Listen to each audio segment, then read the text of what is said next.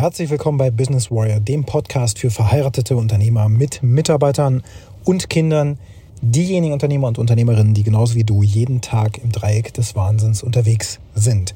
Und die heutige Episode dreht sich um das Thema, geht die Welt vor die Hunde? Das gucken wir uns nach dem Intro an. Bis gleich.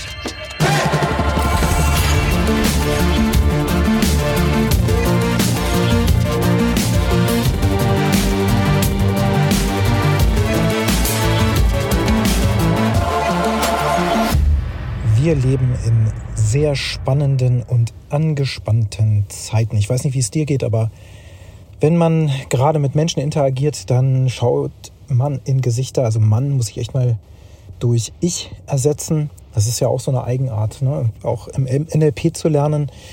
Dissoziierte Sprache, das machen viele Menschen, wenn sie denn das Wort Mann benutzen. Das habe ich eben gerade auch getan, das ist mir selber aufgefallen. Dadurch nehmen wir uns aus der Situation raus und gehen in so eine Art Vogelperspektive und sind dann plötzlich nicht mehr im Geschehen drin. Und das machen wir vor allen Dingen dann, wenn wir emotional uns gar nicht so sehr damit belasten wollen. Ne? Also wenn ich aktuell mit Menschen interagiere, ob das in einem privaten ist oder im beruflichen, dann sehe ich in äußerst angespannte Augen.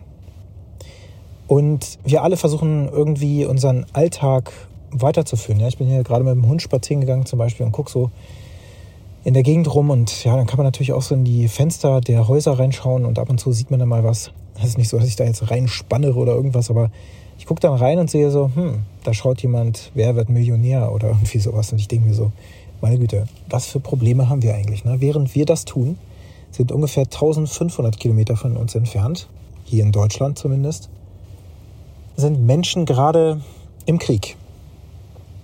1500 Kilometer, das ist die Entfernung bis nach Kiew zumindest. Ne? Also da ist ja, sind ja gerade keine Kampfhandlungen. Da müssen wir noch ein bisschen weitergehen Richtung Donbass und das sind dann über 2000, etwas über 2000 Kilometer. Aber jetzt von Braunschweig bis München sind es, glaube ich, ungefähr 560 oder 80 Kilometer oder so.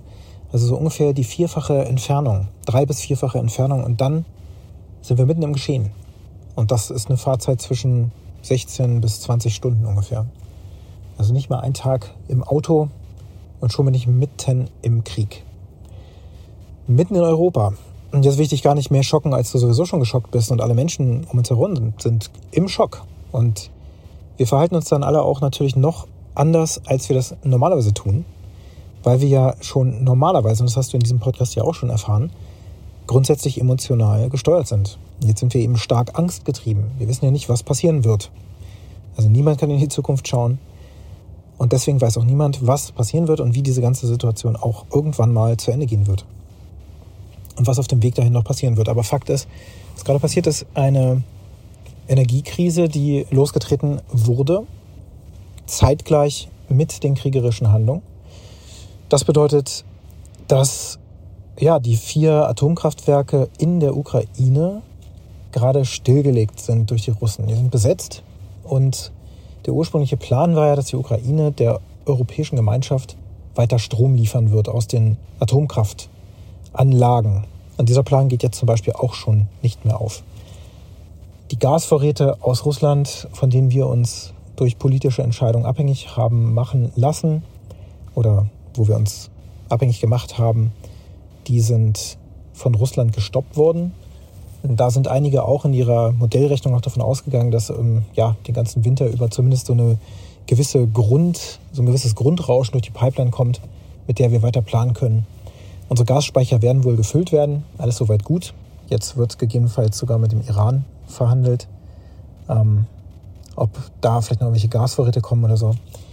Oder zumindest bietet der Iran das an. Aber der Punkt ist, die Gasspeicher werden gefüllt. Doch wie lange werden sie halten?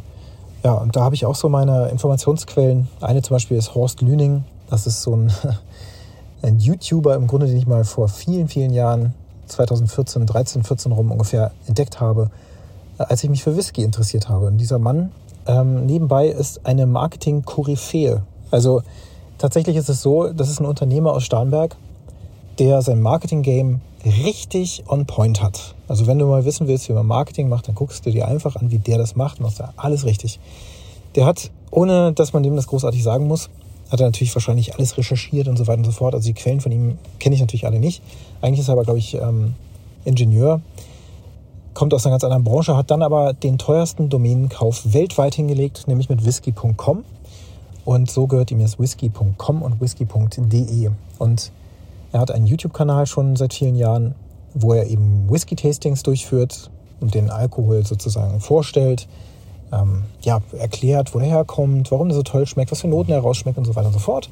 Das war das, was er anfänglich gemacht hat. Dann irgendwann hat er so einen zweiten YouTube-Kanal aufgemacht, wo er sich als Unternehmer zeigt und aber auch als interessierter Mensch, der sehr viel recherchiert und dann eben sein Wissen auf YouTube mitteilt, hat auch einen Podcast, wo er das auch macht. Ähm, also wie gesagt, sein Marketing-Game ist on point, weil er auch jedes Mal in seinen, seinen Videos auch darauf hinweist, dass er eben ein Whisky-Händler ist und auch immer wieder Bezug darauf nimmt. Ne? Zum Beispiel, wie er sich jetzt auf diese ganze Situation vor, vorbereitet hat und so weiter und so fort.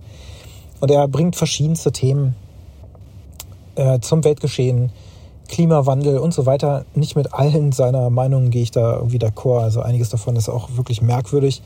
Ähm, in vielen Fällen wirklich auch fragwürdig aus meiner Sicht. Aber vieles ist eben auch ja, faktisch sehr gut recherchiert und deswegen auch eine sehr gute Grundlage, um Informationen zu verwenden, um diese dann wiederum ranzuziehen in bestimmten Situationen wie in diesen, in denen wir jetzt uns gerade befinden. Und da geht es eben darum, was machen. Ne? Jetzt wird es kalt werden, der Winter wird kommen. Wir alle werden sparen müssen, denn deswegen steigen ja auch die Preise oder die Preise steigen natürlich, weil das Angebot die Nachfrage nicht mehr bedienen kann. Und da es da eine gewisse Knappheit gibt, sind die Preise jetzt eben nach oben geschossen und haben sich verdrei, vervierfacht, verfünffacht vielleicht. Ja? Das gilt für Öl genauso wie für Gas, genauso wie für Strom, denn Strom wird aus Gas erzeugt. Und also zu großen Teilen, mehr als 60 Prozent auf jeden Fall. Deswegen steigen die Preise gerade und ähm, da die Preise steigen, werden wir alle sparen. Das bedeutet, wir Unternehmer werden sparen müssen. Es gibt einige meiner Kunden auch, die bestimmte Marketingpakete erstmal gestoppt haben, beispielsweise, weil sie jetzt auch nicht genau wissen, wie wird sich die Situation weiterentwickeln, die sehr stark davon abhängig sind, wie die Rohstoffpreise sich entwickeln. Wenn also jetzt zum Beispiel die Gaspreise so stark steigen, wie das eben jetzt gerade zu sehen ist, werden die sehr bald in einigen Monaten ihre, ihren Betrieb stilllegen müssen, weil sie das nicht mehr aufrechterhalten können und dann eben ihre Kunden nicht mehr bedienen können. Das sind dann zum Beispiel Kunden im Lebensmittelumfeld oder sowas. Ne? Also es wird passieren. Es wird auch passieren, dass, also aus meiner Warte zumindest heraus, dass die Gasspeicherreserven Deutschlands ungefähr bis Dezember oder Januar reichen werden, wenn, gesetzt den Fall, wir unseren Verbrauch nicht weiter ändern. Also sollten wir wirklich einfach so weitermachen wie bisher, um dann im nächsten Jahr die hohe Abschlagszahlung zu haben oder Nachzahlung zu haben, dann wird es ein Problem. Dann wird ähm, unser Gas nicht ausreichen über den Winter. Aber es ist ja abzusehen, dass viele jetzt gerade auf Sparen getrimmt sind und gedrillt sind. Und von daher wird es wahrscheinlich gerade so hinhauen. Und dann sind die Gasspeicher aber auch leer. Und dann sind hoffentlich die LNG-Terminals da. Und wir müssen dann natürlich gucken, woher kommt das Flüssiggas, was uns dann da in diese LNG-Terminals reingepresst wird. Und das ist natürlich jetzt echt eine interessante Situation. In jeder, bei jedem Treffen, auch privat oder beruflich, kommt das zur Sprache auf die eine oder andere Art und Weise, ne? weil wir fragen uns, wie geht's und äh, was machst du so und ja, wie hast du dich auf den Winter vorbereitet, was, wie wirst du mit dir umgehen? Solche Fragen, die wälzen wir natürlich auch neben den ganzen beruflichen Themen oder eben auch privaten Themen. Und es ist schon ganz spannend, wie eben dann in den Augen diese Angst und Sorge aufblitzt. Und wie viele Menschen auch gerade dann so erzählen, wie sie das nicht in Ordnung finden und dass die Politik ja was tun müsste. Und ähm, ja, wir können das ja nicht alles selber schultern. Da muss ja irgendwer kommen und der muss uns dann Geld zahlen und das alles ausgleichen und so weiter und so fort. Und dann frage ich, woher soll denn das Geld kommen? Das muss doch vom Steuerzahler irgendwie kommen. Ja, also wir müssen noch Steuern zahlen. Oder das Geld wird gedruckt. Also wird die Inflation weiter steigen und es wird alles noch viel schlimmer werden. Also wie genau soll denn das gehen, mein lieber Mensch? Ja, wenn man mal ganz genau hinschaut, dann sind da die Argumente sehr dünn. Aber die Hoffnung, dass jemand um die Ecke kommt und der Retter ist, die ist groß. Aber es kommt keiner. Die Politik macht eben, was sie machen kann. Sie verhandelt mit anderen Rohstofflieferanten und so weiter, alles, was man jetzt tun muss. Und es wird sich ja vereinzelt auch schon hingestellt und wird gesagt, hm, obwohl die Bevölkerung jetzt, die Zustimmung der Bevölkerung so schlecht ist wie noch nie zuvor, ähm, und auch wenn wir erwarten, dass es Aufstände geben wird hier und da, also Proteste oder was auch immer, wir werden nicht auf die Mehrheit hören, selbst wenn es die Mehrheit sein sollte, werden den, die Unterstützung für die Ukraine niemals einstellen. Und tatsächlich, ich finde das eine gute Grundhaltung. Denn was ist denn eigentlich die Alternative? dass wir jemandem, der einen Angriffskrieg losgetreten hat in der Ukraine, ähm, das Feld überlassen und am besten noch die Möglichkeit überlassen, diese Aktionen und diese aggressorischen Kampfhandlungen noch weiter auszuweiten? Ist das der Weg? Oder sollten wir uns jetzt einfach mal zusammenreißen und durch den Winter durchgehen und frieren? Und dann ist das eben so, dann müssen wir uns eben dick anziehen. Dann reicht das alles nicht, was wir sonst so, oder dann können wir uns das nicht mehr, nicht mehr leisten, dass wir jetzt irgendwie Bananen kaufen oder so, ja, weil die so teuer geworden sind. Ähm, dann gibt es die eben nicht zu essen. Ne? Dann habe ich auch postuliert, also ich wäre bereit, wenn das jetzt irgendwas ändern würde an der ganzen Situation, und das ist, das ist sozusagen die, die Lösung beschleunigen würde, dann wäre ich bereit, zum Beispiel, das war nur eine Idee, um halt zu testen, wie darauf reagiert wird, dann wäre ich bereit, ein Jahr lang oder meinetwegen auch länger, jeden Tag nur Hühnchen und Reis zu essen. Jeden Tag das Gleiche. Mir egal. Das günstigste, was es gibt, das billigste, aber etwas, das irgendwie lange hält und so weiter. Und Reis ist ja irgendwie, funktioniert eigentlich immer. Und dazu Hühnchen schmeckt halt nach gar nichts. Das ist nur relativ neutral. Also gibt es Menschen, die keine Hühnchen essen. Ich weiß es nicht. Aber das wäre dann eben jeden Tag zu essen und sonst nichts.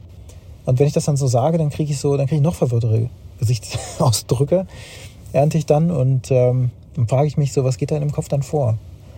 Also sind wir bereit, jetzt zu verzichten, damit es für alle besser wird? Oder wollen wir einfach unseren Lebensstandard versuchen mit der Brechstange aufrechtzuerhalten, in dem Wissen, dass es schon gar nicht gehen wird? Oder müssen wir uns jetzt einfach einschränken? Und sind wir bereit, uns einzuschränken? Bist du bereit, dich einzuschränken, damit es der Mehrheit besser geht? Oder lamentierst du rum und versuchst irgendwie am anderen noch zu manipulieren und zu finden, dass ja, sich die Welt wieder so dreht, wie sie mal vorher war? Oder bist du einfach bereit hinzunehmen, dass es jetzt für die Freiheit Einbußen hinzunehmen gilt? Und das ist so der Gedanke, den ich mit dieser Episode dir einmal mitgeben möchte. Einfach zum Nachdenken. Wo stehst du eigentlich ganz genau jetzt gerade? Hm, welches Lager beziehst du? Wie bereitest du dich vor auf alles, was kommt? Bist du vorbereitet? Das sind Fragen, die ich mir selber auch gestellt habe. Ich habe schließlich auch eine Familie und ähm, ja, müssen wir uns für bestimmte Eventualitäten einfach vorbereiten. Und was passiert, wenn diese Eventualitäten eintreten? Was, wie reagieren wir dann darauf? Zum Beispiel, wenn die Ukraine nicht bereit wäre, für die westliche Welt da jetzt irgendwie einen Kampf auszufechten, dann würden die Russen vermutlich jetzt schon an einer ganz anderen Stelle stehen und ganz woanders mit dem Säbel rasseln. Und jetzt einfach mal so rumgesponnen. Was wäre, wenn diese russischen Kriegsgeräte und, und die Soldaten weitergezogen wären dann nach Deutschland rein? Wir hätten uns ja nicht mehr verteidigen können. Wir haben ja nichts. Das ist ja jetzt gerade klar. Wir können uns nicht verteidigen als Gesellschaft. Wir können fast noch nicht mal anderen genug Hilfe und Unterstützung geben, weil dann haben wir selber nicht mal mehr was. Wir sind abhängig von allen anderen da draußen. Wir sind eigentlich ziemlich hilflos. Wir sind eine der reichsten Nationen. Ähm, hier ist der größte Wohlstand der Erde sozusagen. Wir können uns nicht mehr verteidigen. Und wir können gerade noch anderen irgendwie Geld geben. Und selbst wenn das dann passiert, dann gibt es ganz viele Kritiker, die sagen, hm, immer müssen wir anderen äh, irgendwie das Geld zahlen und so. ja, aber die Welt hängt eben einfach mal zusammen. Und wenn irgendwo 1500 bis 2000 Kilometer entfernt so etwas Schlimmes passiert, wie jetzt eben seit Monaten da läuft, und wir jetzt in einen Winter eintreten und dann etwas frieren müssen, also dann ist doch die Frage, ist es in Ordnung für die Freiheit ein bisschen zu frieren und ein paar Einbußen hinzunehmen? Und dass, wenn jetzt Dinge teurer werden, dass wir dann einfach weniger kaufen? Dann essen wir einfach weniger. Wie wäre es, wenn jetzt, genau jetzt, du anfängst, deine Diät einzuführen, die du schon lange mal machen wolltest? Das ist jetzt der beste Grund. Das ist jetzt die beste Möglichkeit. Vor allen Dingen du noch eine ganze Menge Geld. Oder ja, mit dem Rauchen aufzuhören oder sowas. Ne? Da spart sich, lässt sich auch eine Menge Geld sparen. Es gibt verschiedenste Möglichkeiten, die wir jetzt tun können. Auf jeden Fall ist eine davon, darauf zu achten, dass die Heizungen ausbleiben, so lange wie es geht. Und natürlich muss man auch aufpassen, dass die Heizung nicht komplett ausbleibt, denn ein Frostschaden an bestimmten äh, ja, Leitungen und so weiter gilt es natürlich auch zu vermeiden. Wasserzuleitung oder sowas, wenn das dann irgendwie zufriert und dann irgendwann platzt, das ist natürlich eine Riesenkatastrophe. Also da aufpassen, aber auf jeden Fall die Heizung ein bisschen kühler lassen. Und das sage ich deswegen, weil ich heute Morgen tatsächlich in unser Bürogebäude gekommen bin und dann ja auf die Toilette gegangen bin. Und als ich da reinkam, habe ich irgendwie so gemerkt, hm, der Raum scheint mir beheizt zu sein. Ich weiß nicht, ob du das kennst, aber beheizte Luft riecht anders oder hm, ist halt trockener. Ich merke das sehr schnell. Und dann habe ich gemerkt, oh, irgendjemand hatte wahrscheinlich jetzt die Heizung mal übers Wochenende angeschaltet und die Heizung im Raum war tatsächlich auf 3 gestellt, also so auf eine angenehme 20 oder 21 Grad äh, Temperatur. Und es war aber super warm. Heute waren es ja 27 Grad dann ähm, maximal. Es gab überhaupt keinen Grund zu heizen, aber die Heizung sprang natürlich an, weil es morgen schon kühl war. Und so haben wir heute, übers Wochenende vermutlich, bereits Gas verschwendet. Ja, wertvolles Gas, wertvolle Ressourcen. Und ähm, ja, und mittlerweile sehe ich auch diese Situation, die jetzt bei uns hier in äh, Europa eben jetzt vorherrscht, dass es etwas Gutes ist, weil es vielleicht, vielleicht noch dazu führen kann, dass sich vom äh, ja, Weltklimageschehen dann doch noch eine Änderung herbeiführen lässt. Weil wir jetzt alle mal so richtig mit einer Backpfeife aufwachen und sehen, dass wir eigentlich total abhängig waren von Gas, obwohl es ja schon so aussah, als wären erneuerbare Energien in diesem Land schon sehr stark ausgebaut und äh, alternative Energieformen gefunden. Ja, wir sind ja aus der Atomkraft ausgestiegen und so weiter oder wollten das. Hm, und jetzt sieht man, keine gute Idee, jetzt müssen die Kohlekraftwerke wieder einschalten. Und das sage ich als jemand, der Elektroauto-Fan ist, ja, ein Tesla-Fan. Ähm, ich fahre Elektroauto und das auch wirklich aus Überzeugung. Und zwar, weil ich auch dachte, dass ich was Gutes tue. Denn sowohl zu Hause als auch im Büro habe ich immer Naturstrom auch gehabt, damit ich den Ausbau erneuerbarer Energien vorantreibe durch die Zahlung, die ich leiste. Aber offensichtlich ist da nicht viel von passiert. Das hat diverse Gründe. Aber so, in diesem Ausmaß war mir das tatsächlich auch nicht bewusst. Und das ist jetzt aber für uns alle sichtbar geworden. Und jetzt geht es doch einfach nur darum, die nächsten paar Jahre einmal so ein bisschen, wie man so schön sagt, die Arschbacken zusammenzukneifen, feuerfeste Unterhosen anzuziehen und dann einfach mal da durch.